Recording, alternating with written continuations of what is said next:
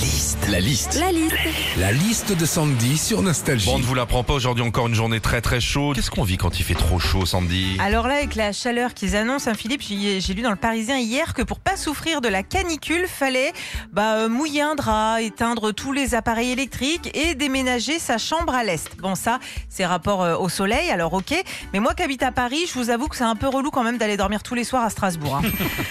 Quand il fait très chaud aussi, on a du mal à dormir. On se tourne, on enlève le drap du dessus, on se re-retourne, on essaye en plus de pas réveiller l'autre. Enfin l'autre.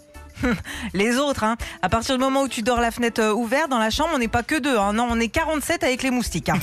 Enfin, quand il fait chaud, hélas, eh ben, tu as peur des petites odeurs de fin de journée. Donc, euh, bah oui, tu te rafraîchis avec un petit Ah. coup de déo ou une petite lingette. Bah oui, il faut le faire. Mais visiblement, c'est une technique que bien souvent ton voisin de bus ne connaît pas.